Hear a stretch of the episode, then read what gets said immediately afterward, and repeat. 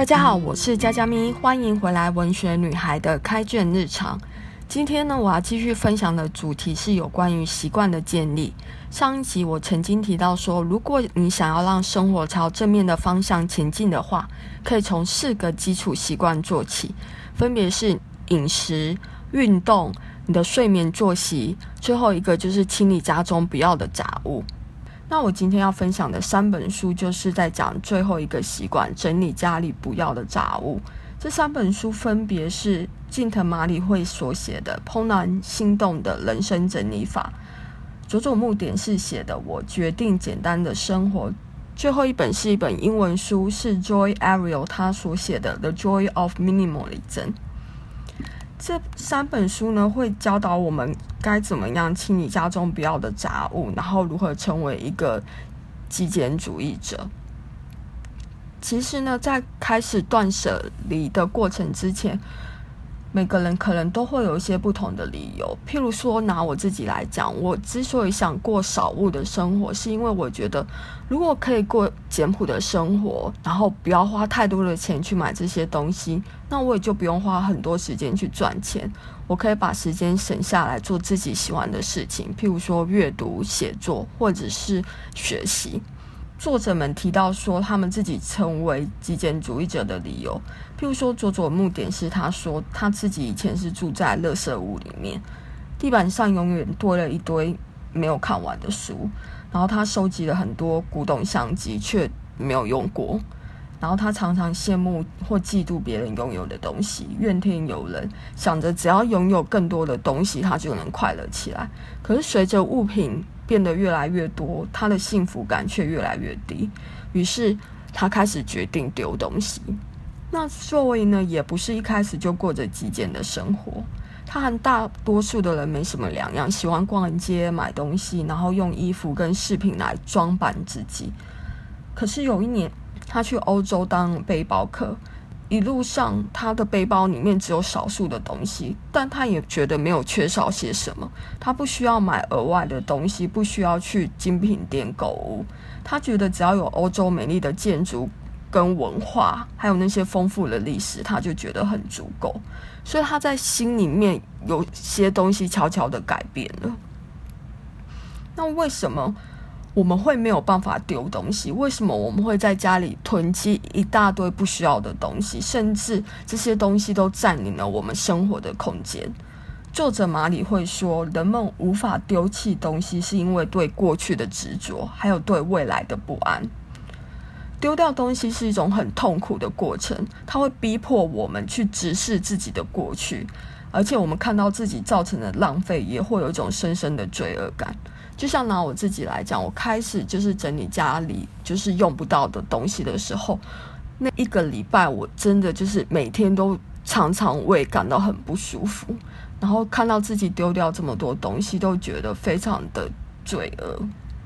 佐佐木典士也说到说，我们之所以没有办法舍弃物品，是因为觉得这些物品可以展现自我的价值。但是过度依赖这种方式的结果，就是让家里堆满许多不需要的东西，而我们又有喜新厌旧的倾向，买来的东西过了不久就失去了它的新鲜感。为了寻求新的刺激，又再去买更多的东西，结果那些每天放在那里不用的东西，它就会发出一个沉默的讯息来影响我们的注意力。所以你在家里会老是觉得静不下心来。不然，有些人他喜欢囤积东西，就是因为他觉得压力很大，生活的压力很大，他觉得每天都不开心，然后一心情不好，他就用消费然。然后来改变自己的心情，可是他发觉这样做还是无法让他感到快乐，所以我们应该要正视到底是内心是什么原因让我们感到不快乐，而不是借由消费或者是囤积不用的东西来改变自己的心情。那我们到底应该要怎么样，就是开始这个断舍离的过程，或者是甚至过着一个极简主义的生活呢？在《怦然心动的人生整理法》里面，作者告诉我们说，如果我们只要整理了我们的物品，我们就可以整理自己的人生。我们如果好好爱惜自己的物品，物品一定会有所回应。在整理的时候，我们要把每一件物品都好好的拿出来，然后放在手上，感觉到它，触摸它，问问自己是否有怦然心动的感觉。在确定自己的情感之后，来决定物品的去留。如果你决定要舍弃它，你要好好的跟他说一声谢谢，谢谢他们这么努力的帮助我们。留下来的东西呢，要妥善定位，不是乱塞在自己不知道的地方，这样我们才能掌握自己物品的数量。借着这个判断的过程，我们可以了解自己的喜好跟我们的价值观。从此，我们就会因为被自己所喜爱的东西包围而感到幸福，而这些物品也会因为我们的真爱而闪闪发光。在我们的面对自己跟物品的关系之后，我们就会被赋予力量和勇气去面对自己的人生。因为透过整理，我们会学到如何放弃跟珍惜。马里惠老师说：“霸占着大量的东西不丢，不代表你爱惜物品，而且是恰恰相反。要透过减量到自己能够掌握面对的程度，物品跟你的关系才会充满了生命力。”在经过这么好多次的判断之后，自己内心最重视的是什么就会浮现，你的人生方向也会跟着明确起来。再来，佐佐木点是他提到说，一个极简主义者是真正了解自己需要什么的人，并且为了重要的人生目标而减少物品数量的人。他也举例了很多应该丢弃的东西，譬如说你对过去的执着，还有那些你早就已经忘记的东西，虚荣品，不想再买第二次的东西，有一天会用到的东西。我们只应该专注在现在会使用到的必需品。就是我们点是说，你不要认为自己无法处理这些东西，你的心态才是关键。他引用史宾诺莎的话。当人说不可能的时候，代表他已经决定不做了。为了不再囤积物品，我们应该要培养自己的内在价值，专注在和人的关系还有不同的体验之上，因为关系跟体验才真正能提高我们的幸福感。购物的标准应该是要着重在物品的实用性及功能性，不要被想要的欲望给控制住。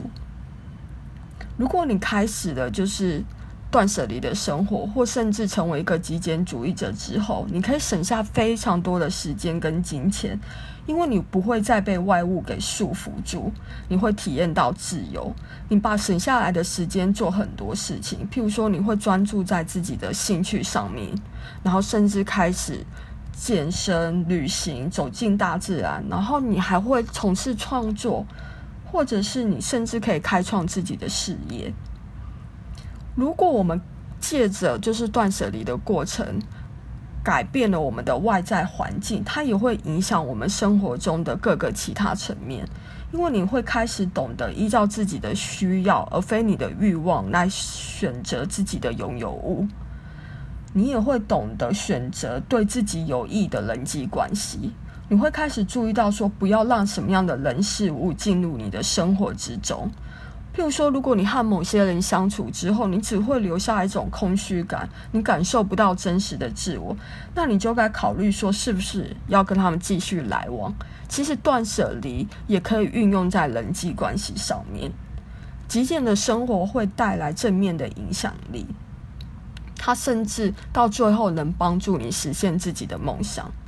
但是我觉得，其实不管是断舍离或者是极简生活，它并不是强调说家里只能有几样物品，或者是你只能穿几件衣服，而是你有意识地去选择，并且打造自己的生活，才是踏上这段旅程最重要的目的。如果你审视了自己的人生跟你的生活，然后你借着改变外在环境，然后来改变自己的内在。这才是我们为什么要走上断舍离这趟旅程的最主要的原因。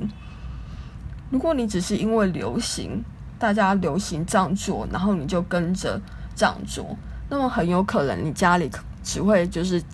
干净整齐一一段时间，最后就会变回原来的样子。